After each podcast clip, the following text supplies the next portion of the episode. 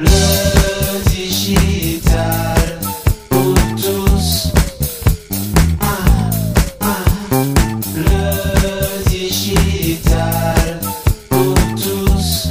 Si tu as suivi un peu les épisodes précédents de ce podcast, tu as probablement compris que le Web 3, avec ses métaverses, ses NFT, ses nouvelles opportunités, ses nouvelles règles et ses nouveaux codes, est une nouvelle frontière qui devrait tous nous concerner d'ici quelques mois et pour probablement de nombreuses années. De toutes parts, on nous promet un nouvel Eldorado. Personnellement, ça me fait bigrement penser à la conquête de l'Ouest avec ses pionniers, ses chercheurs d'or et ses bandits de grand chemin aussi.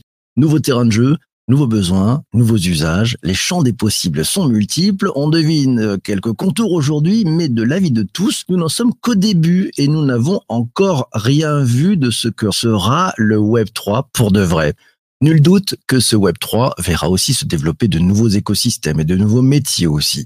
Et même si nous n'en sommes qu'au début, on peut très probablement parier que les grands gagnants de ce nouveau Far West seront les marchands de pelles et de pioches, comme avec le Web 1, comme avec le Web 2.0. Quelle place pour les freelances dans ce nouveau monde Sauront-ils tirer parti des opportunités pour prendre part au grand festin de cette nouvelle économie, pas si virtuelle que ça? Doivent-ils s'y mettre dès maintenant? Et comment doivent-ils s'organiser pour réussir dans le Web 3.0 Pour mieux comprendre ce que le Web 3 change et va changer pour les freelances, l'invité de cet épisode du podcast est Marie Robin, fondatrice de Fleet Collective, un collectif de freelance international travaillant tous dans le Web 3. Bonjour Marie. Bonjour PPC. Marie, bienvenue ici. Ravi de démarrer cette semaine et cet épisode sur le Web 3 et les freelances avec toi. Quels sont les, les grands enjeux du Web 3 selon toi? Les grands enjeux du Web 3, le premier, ça sera la décentralisation. Euh, parce que on entre dans un monde en fait où le monde ne tourne plus autour des entreprises euh, qui euh, montent des plateformes, qui montent des services, qui montent des banques. On est dans un monde qui va être géré par ses utilisateurs. Donc ça, c'est la grande nouveauté. Et puis on entre aussi dans l'économie de la possession. Et ça, ça veut dire que vous allez être propriétaire de votre data, de, de tout ce que vous faites et le monétiser potentiellement. De ton point d'observation, laquelle place pour les freelances, Marie? Les freelances, eh bien, euh, en fait, c'est un monde qui va être, euh, qui va tourner autour des talents. On a besoin des talents, euh, euh, donc qui, qui ont envie de, de construire, de faire des choses. Les freelances, on va en avoir besoin pour euh, les porteurs de projets, pour les marques qui se lancent, euh, et ils vont pouvoir rentabiliser leurs talents, travailler de façon sécurisée avec des, des smart contracts inscrits sur la blockchain, se réunir euh, pour apprendre, être payé pour apprendre avec des, des modèles de learn to earn. Euh, Il y a tout un tas de choses que les freelances vont pouvoir faire dans le Web 3. Mhm. Et l'autre question, allez, celle qui me taraude, pourquoi les freelances doivent-ils aller sur le Web 3 mais en collectif et non tout seul selon toi? En collectif, parce que euh, seul on va plus vite, mais ensemble on va plus loin. C'est ma phrase. Oui. euh, euh, bah, parce que euh, on va, il y a beaucoup de solidarité dans le Web 3 et en fait, euh, le- expérimenter le Web 3 pour moi, ça, ça commence par euh, faire partie d'une communauté de passionnés euh, qui partagent euh, la, même vision, les mêmes envies euh, et euh, en collectif, il y a en Web 3 ou non, il y a beaucoup d'entraide euh, et euh, quand on est freelance, euh, mettre en commun euh, ses opportunités, ses réseaux, ses problématiques avec d'autres freelances qui traversent le même genre de problématiques, euh, eh bien, c'est sécurisant, c'est réconfortant, c'est que du plaisir. La question de Zuber, il dit Web 2, on a déjà tout exploité ou, non, on est sur les deux univers, Web 2, Web 3 Bon, pour moi, on est un peu dans le web 2.5 déjà. Euh, le web 2, les limites, c'est que le tout gratuit, c'est pas viable en fait. Attendre des créateurs de contenu qu'ils produisent euh, tous les jours pour faire plaisir aux plateformes, aux algorithmes, euh, tout en étant hyper tributaires de leurs décisions, de peut-être les bannir s'ils parlent d'un sujet qui les qui leur plaît pas. Euh, Il y a des youtubeurs qui parlent de crypto-monnaie, qui voient leur compte à 150 000 abonnés fermés du jour au lendemain. Euh, c'est pas vraiment viable en fait. Donc avec euh, les, outils, les plateformes alternatives euh, hébergées sur la blockchain, ce genre de problématiques euh, n'en sont plus. Donc oui, euh, en fait, le Web 2 com- commence, on commence à en voir les limites. Sur les freelanciens, Sanjay nous dit la, la blockchain est complexe. Est-ce que cette nouvelle technologie sera accessible à tous et, et de ton, ce que tu as pu observer avec les freelances, c'est compliqué de s'y mettre? C'est pas compliqué de s'y mettre parce que en fait, vous n'avez pas besoin de, savoir euh, coder sur la blockchain pour euh, commencer à travailler dans Web 3, euh, pour bénéficier des opportunités du Web 3. les développeurs font ça très bien, c'est leur partie. je pense que la blockchain, elle, est, ce qu'elle est. On ne se pose pas tant de questions sur le fonctionnement du web non décentralisé et on s'en posera pas non plus par la suite quand ça deviendra un sujet un peu plus mainstream en fait. Ce sera juste une façon de fonctionner qui fait que les choses sont comme elles sont et euh, je vois pas ça comme une barrière en fait. Donc une opportunité, génial, c'est bien. Question de, de question, tiens, il te dit, est-ce que cette solidarité que l'on observe aujourd'hui durera, selon toi, avec la, la massification euh, de ce de ce Web 3, de ces métavers, de tous ces NFT qu'on va voir de partout? Je pense que quand on est au début d'une nouvelle ère, d'une nouvelle euh, aventure, il y a, y a cette excitation, il y a cette euh, cette euphorie euh, qui est hyper excitante euh, dans les, rassemblements un peu communautaires. Euh, Est-ce que ce sera la même joie de découvrir quand ce sera plus de la découverte Je ne sais pas. Il y a toujours un phénomène d'accoutumance, mais je pense que il y aura toujours des petites communautés de passionnés pour aller sur des sujets de niche, aller geeker ensemble et Web 3 ou non euh, dans ces communautés-là, on voit toujours euh, voilà de la solidarité, le plaisir d'être avec des gens qui pensent la même chose et, et voilà. Donc dans euh, l'enthousiasme, la solidarité, moi j'y crois toujours. Bien, c'est positif tout ça. Tiens, une question à, à 1 million de bitcoin. c'est la question de, de Pascaline. Elle te dit à quel horizon la blockchain deviendra-t-elle mainstream?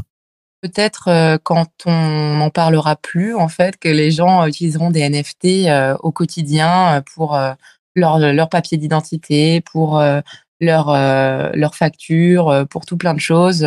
à ce moment-là, on pourra considérer que c'est devenu mainstream. Tiens, autre question de, de Zuber, intéressant. Les, les, sujets étaient posés sur l'accessibilité. Si le Web 3 n'est pas totalement accessible, alors ça veut dire que bah, ça sera plus du tout inclusif et accessible pour tous. Ça veut dire que globalement, euh, il y a un énorme travail pour rendre ce Web3 beaucoup plus accessible, pour éviter de, mettre de côté une partie de la population qui euh, ne pourrait pas être inclue en fait. Oui, alors il y a énormément de travail à mener sur l'inclusivité euh, pour les, minorités et les femmes qui sont pour l'instant en, minorité, pour le coup, hein, dans les, investissements crypto, web, NFT. C'est encore un monde majoritairement d'hommes. Donc oui, il faut embarquer ces minorités, il faut éduquer avec mon collectif, c'est ce qu'on veut faire. On veut rendre ces sujets accessibles à tous, sans distinction. Et donc, euh, l'éducation, euh, pour moi, c'est le premier levier. Question de Laura, elle te dit quel risque dans la décentralisation de ne plus pouvoir bloquer des comportements illégaux, en, particulier sur les, les, prises de parole? Je dirais que euh, avec la décentralisation, il va y avoir ce qu'on appelle des DAO, des organisations euh, autonomes décentralisées, au sein desquelles il y a euh, un ensemble de règles. Si vous ne les respectez pas, vous êtes exclu. Je pense qu'il y a des, des plateformes, des outils qui vont être euh, construits et régis de la même façon, euh, avec euh, des, règles votées par les, leurs membres, et la personne qui les respecte pas sera exclue. Rapide, on arrive beaucoup plus vite. Tiens, question de, de Guillaume, il te dit, est-ce que tu peux nous dire on peut trouver des audiences sur le Web 3, sur les sujets IT Ça existe déjà ou on n'en est pas encore à mesurer l'audience? Ou trouver de l'audience. Euh, pour la mesure, euh, il y a Dune Analytics qui propose euh, des, données, si c'était la question. Et pour ce qui est de, où elle s'exprime, où elle évolue, on a une énorme communauté sur Twitter.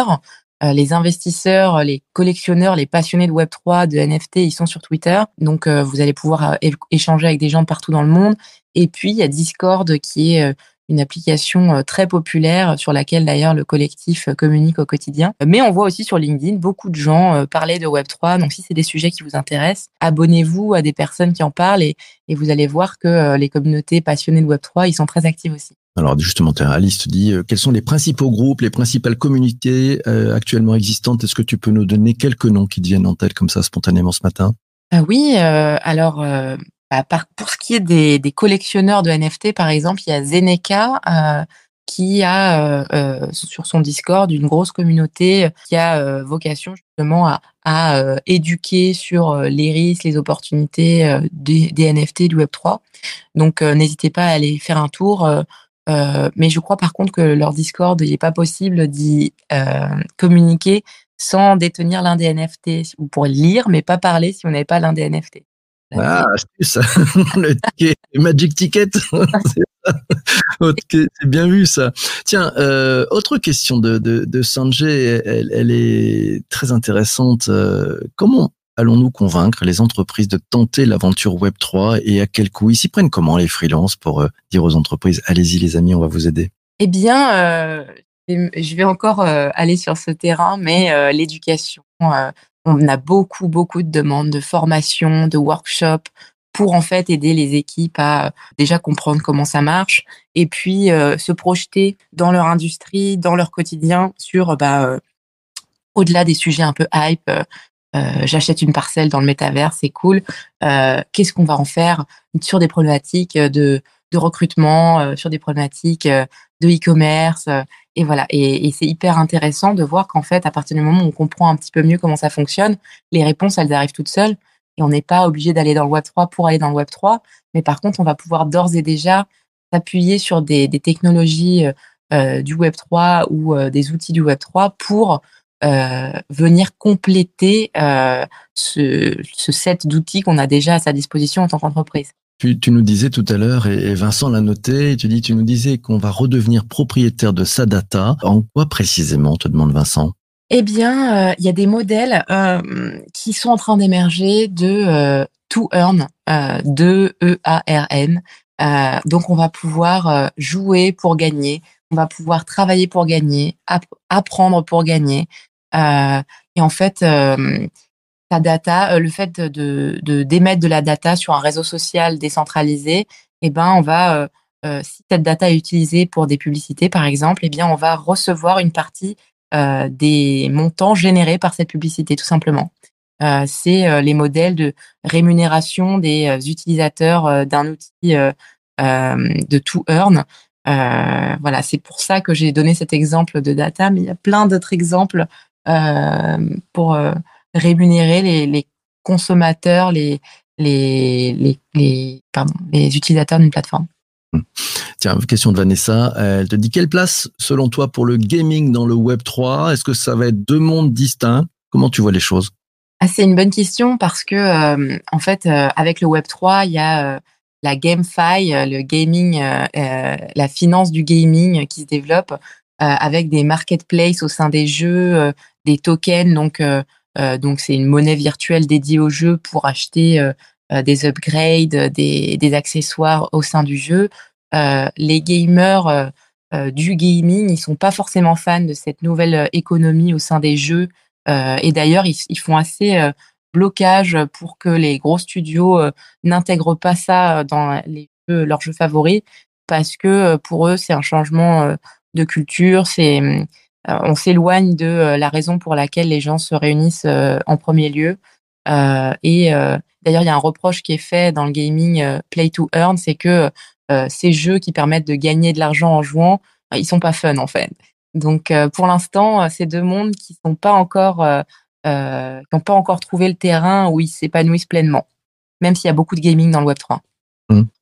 Dans les dans les grandes missions euh, que que les freelances qui commencent hein, dans, dans cet univers euh, en se mettant ensemble, euh, c'est les grandes missions qu'ils commencent à faire. Et c'est quoi les grands enjeux, les sujets où il y a des, vraiment des développements euh, à faire d'un point de vue technique, marketing, design, expérience utilisateur? Qu'est-ce que tu as pu observer de ton côté? On a besoin euh, de, de talents. On a bah, y a- une grosse demande de talents euh, Web 3 euh, à laquelle les freelances du Web 2 euh, peuvent d'ores et déjà euh, commencer à répondre.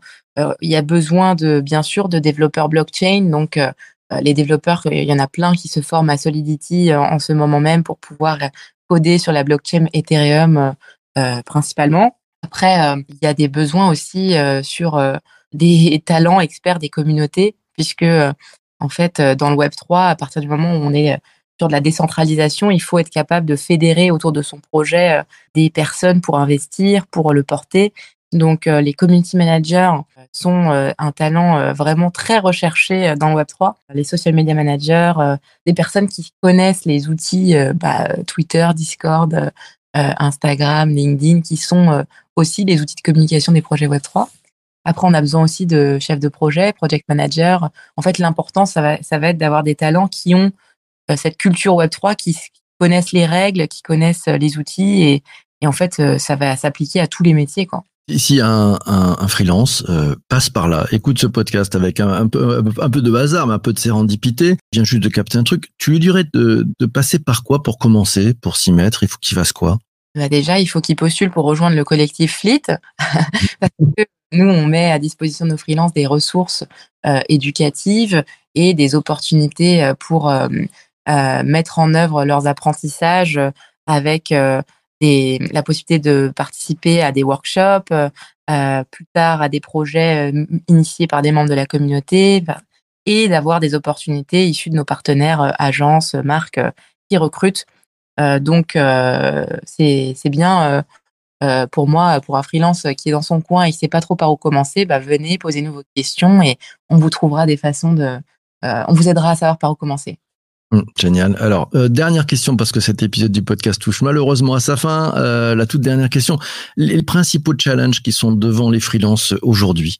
Dans le Web 3 spécifiquement, et dans le Web 3 bien, euh, principal challenge, euh, ça va être l'adoption mainstream.